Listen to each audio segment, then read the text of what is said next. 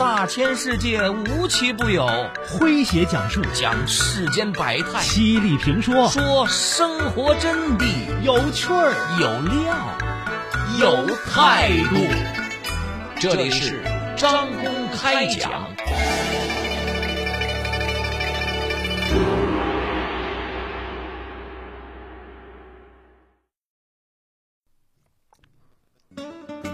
在婚外情引起的三角关系中，第三者在发动上位攻势时，往往已经拥有了足够多的条件和优势。因此，即使合法夫妻双方愿意重修旧好，试图挽回婚姻，往往也要付出很多的代价，而且。可能会有后遗症。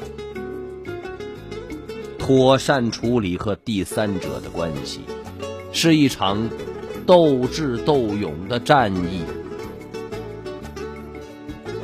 来听今天张工为各位讲述婚姻保卫战，如何与第三者斗智斗勇。作者马伟强。说王在兴最近很苦恼，因为小三儿要上位。以前他觉得自己可以掌控一切，享受家里红旗不倒、外面彩旗飘飘的成功男人的待遇。现在他发现自己想多了，婚姻的十字路口，无论向左还是向右，他都将损失惨重。时年四十八岁的王在兴是广东东莞一名私营企业主，白手起家。高中毕业后就开始打拼，不到三十岁的时候，已经是一家拥有几百号员工的工厂老板了，可谓是年轻有为。其中，他的妻子杨艳茹功不可没，这是王在兴自己也不得不承认的。王在兴觉得。杨艳茹这个傻傻的、犟犟的姑娘走进他的生活，是他一生中最大的幸运。那时他还是一穷二白，只有满腔热血，杨艳茹却义无反顾的跟了他。当王在兴的工厂还是小猫三两只的小作坊的时候，杨艳茹不仅是他的合伙人，还是财务、工人、业务员一肩挑。含辛茹苦，却从不抱怨。事业有了起色，他又心甘情愿的回归家庭，相夫教子。王在兴也曾暗下决心，要好好的珍惜这个好女人一辈子。王在兴的心是什么时候起的变化呢？或许是在四十岁那年，或许更早。那时的王在兴成熟稳重，正处于男人的黄金年龄，而杨艳茹早被生活的柴米油盐磨去了光彩。王在兴在别人眼里是功成名就的老板，但是他是有苦自知啊。市场变幻莫测，经营一家中小型的私营企业并不容易。王在兴深知，当时情况下。他的企业已经发展到了瓶颈，要么更进一步海阔天空，要么不进则退，多年的心血会毁于一旦。此时他的压力可想而知啊。王在兴也想跟杨艳茹诉说自己的苦恼，不知道他能否给自己好的建议，至少希望他能够给自己一些安慰。令王在兴沮丧的是。曾经跟他一起打拼天下的妻子，似乎已经跟他不在同一个世界了。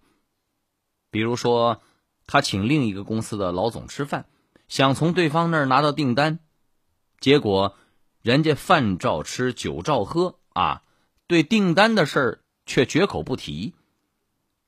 杨艳茹听说之后，满不在乎的说：“哎，一顿饭不行，就多请几次吧。”王在兴又想了个法子，投其所好，给那个老总送了一块名表。杨艳茹知道之后，却大发脾气：“平时家里的用度你都舍不得多给，这次倒是穷大方。我给你生了儿子，操持家务，你什么时候给我买过这么贵的东西呢？王在兴无力反驳，渐渐的也绝了和妻子商量公事的想法。王在兴是在一次应酬中认识李丽的。时年三十岁的李丽精明干练，谈吐不凡。他坐在王在兴的旁边，为他斟酒布菜，照顾周到，又不冷落同桌的其他人。他能够很好的引领话题，活跃饭局的气氛。让王在兴欣赏的是，李丽年纪不大，对企业的经营却颇有见地。王在兴和李丽相见甚晚呐，他当时就和他交换了联系方式，约定多交流。随后，两人的交往开始深入。王在兴发现，李丽在很多的经营理念上。与自己十分的默契啊！作为局外人的他，又往往能够有独到的见解，给了自己很多的启发。王在兴感觉自己遇到了传说中的灵魂伴侣，与李丽交往也就越发的开始频繁了。在一次醉酒后，两人发生了关系。事后，李丽反而宽慰王在兴。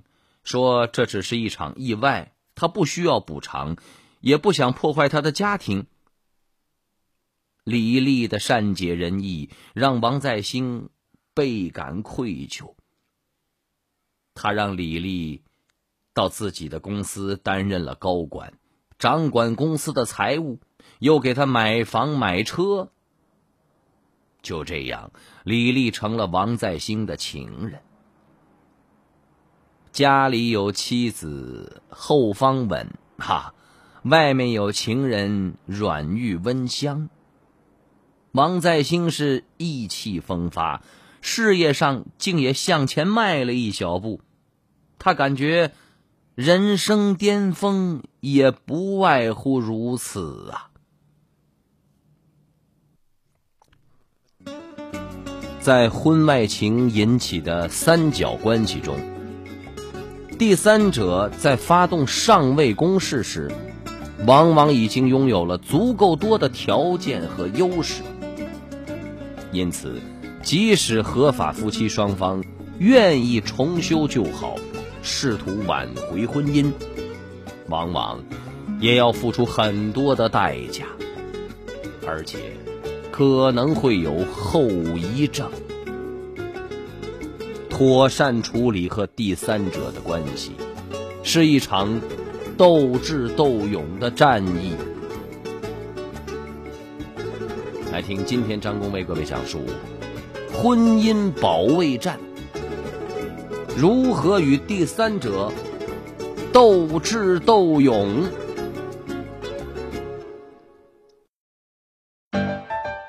您正在收听的是张公开讲。这里是张公开讲，在下张公，我们接着往下讲。说王在兴的好日子过了五六年，李丽开始发动上位攻势了。李丽对王在兴说：“自己的年纪越来越大了，不需要名分，但希望能有一个亲生的孩子。”王在兴认为。他的要求也合理，而且一直以来也没表现出想要转正的野心，就答应了他。没想到孩子一出生，李丽就变了个人似的喽，要求王在兴离婚娶她。王在兴不同意，李丽就不让他见孩子，甚至威胁说把孩子送到杨艳茹那儿去。王在兴只好妥协，采取拖字诀，跟他说正在和杨艳茹谈离婚事宜。实际上，王在兴根本没想过离婚。撇开跟杨艳茹多年的感情不说，他的大部分财产，包括房产和储蓄，都在杨艳茹和已经成年的儿子名下。那如果离婚？他将损失惨重啊。但是呢，如果不离婚，李丽那边也掌握着他公司的财政大权和和很多的商业机密呀，爆发起来也够他喝一壶的。这一时间，王在兴焦头烂额。王在兴没想到的是，李丽根本不给他退路。在看出他的敷衍和拖延之后，立马就找到了杨艳茹。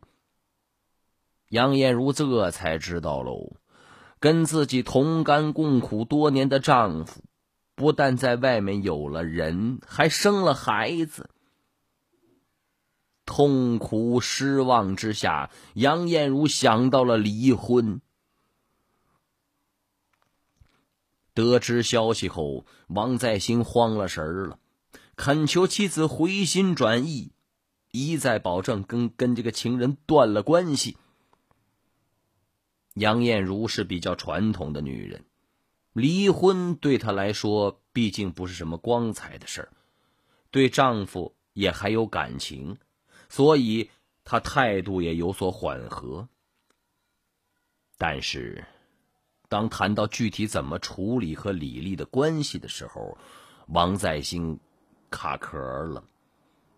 这几年，因为李丽深受他的信任，掌握了不少公司的商业机密，所以他一旦翻脸，公司离破产也就不远了。在婚外情引起的三角关系中。第三者在发动上位攻势时，往往已经拥有了足够多的条件和优势。因此，即使合法夫妻双方愿意重修旧好，试图挽回婚姻，往往也要付出很多的代价，而且可能会有后遗症。妥善处理和第三者的关系，是一场斗智斗勇的战役。来听今天张工为各位讲述婚姻保卫战，如何与第三者斗智斗勇。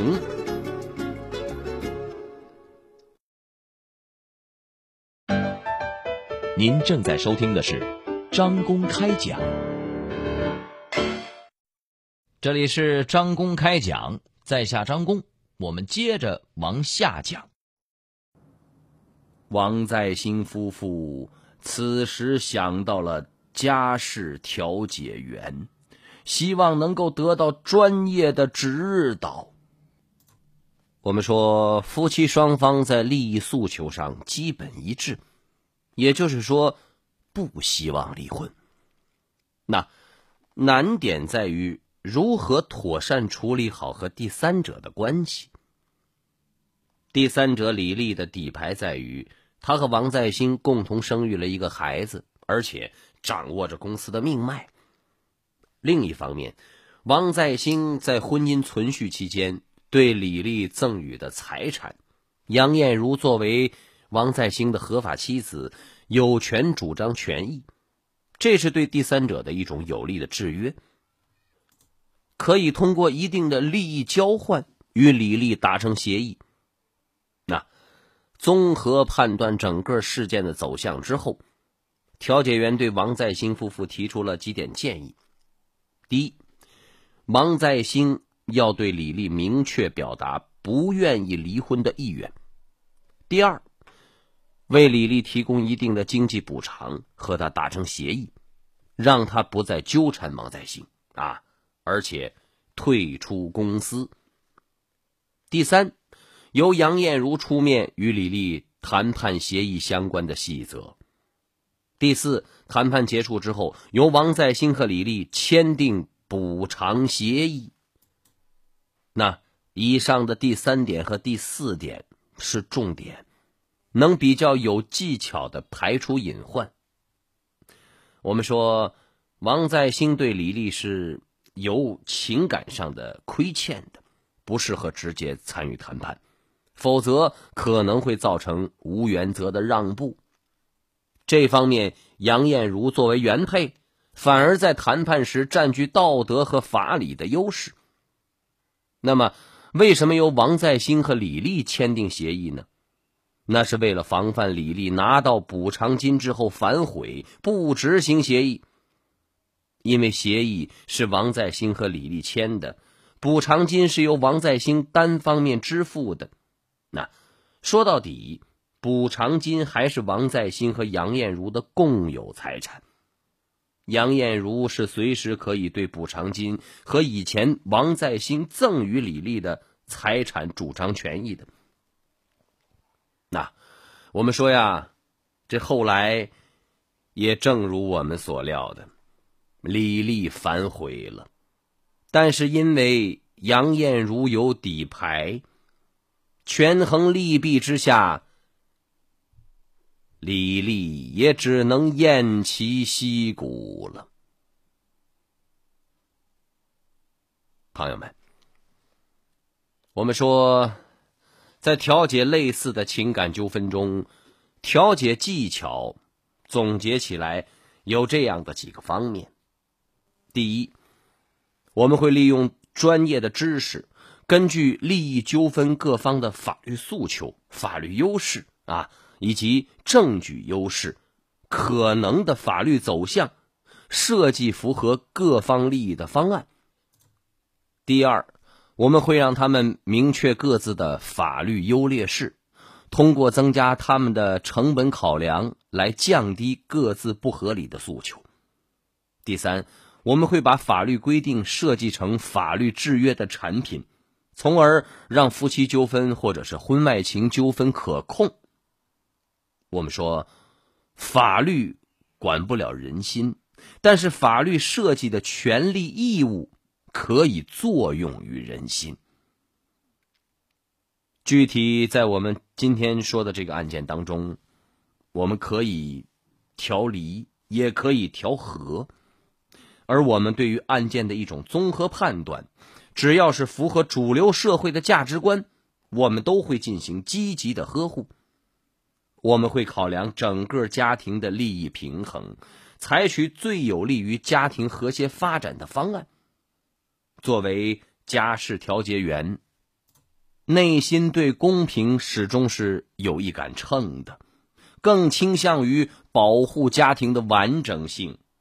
让善行不受伤，而从情感的角度来讲，第三者之所以爱上这个男人，说白了，这是他在经过家庭生活岁月的磨练之后所形成的一种新的精神面貌和一种成熟的风格，才对第三者有足够的吸引力，而他的这种成熟。是整个家庭经过拼搏累积起来的，牺牲的是其他家庭成员的利益呀。那换句话说，如果第三者在这个男人一穷二白的时候遇到他，还看得上他吗？显然，第三者是摘了别人的果子，这对男人的合法妻子是不公平的。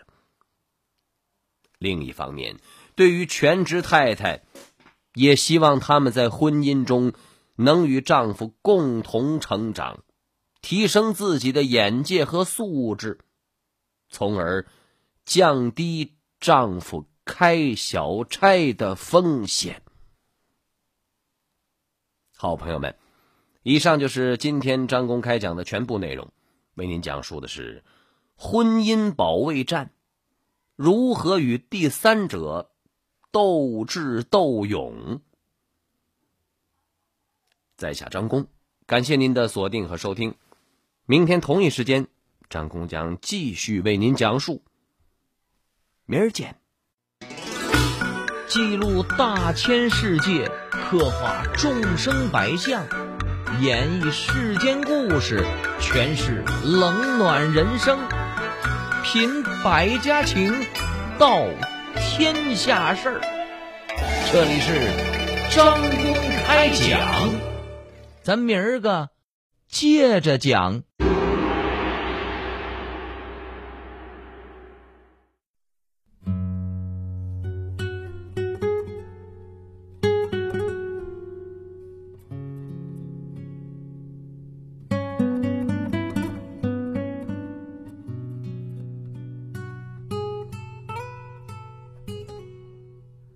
天真的你和天真的我，在天真的时空下相遇，无邪的心，无邪的真情和年少无邪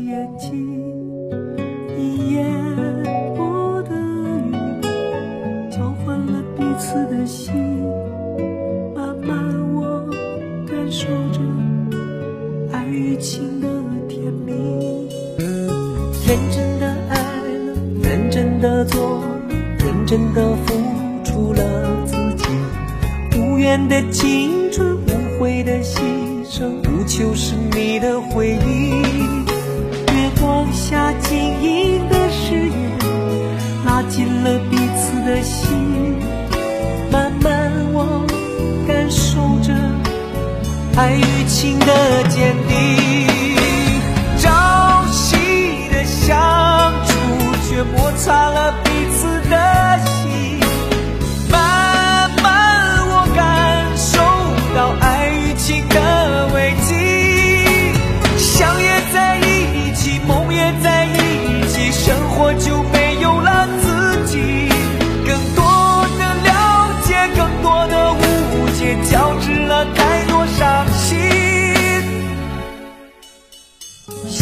受伤了，话也说僵。路也不知道怎么走了，其实还在乎，其实还在意，纠结的心无处去。感情啊，感情啊，捉弄了彼此的心。慢慢我感受到爱与情的迷离。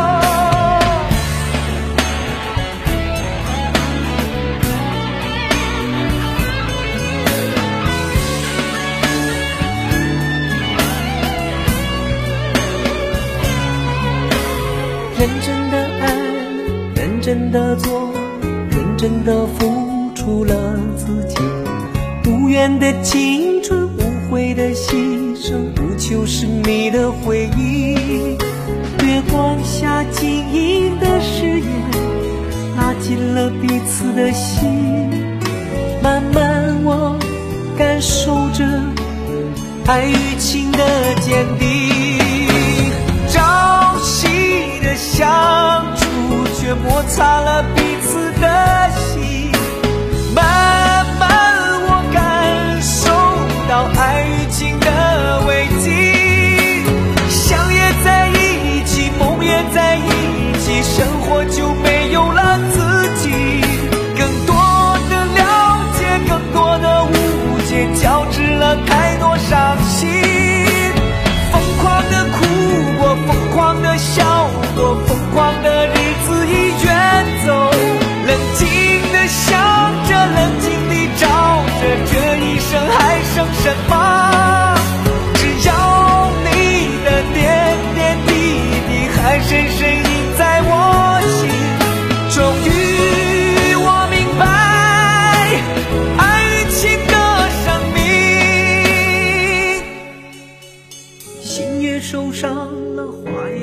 僵了，路也不知道怎么走了。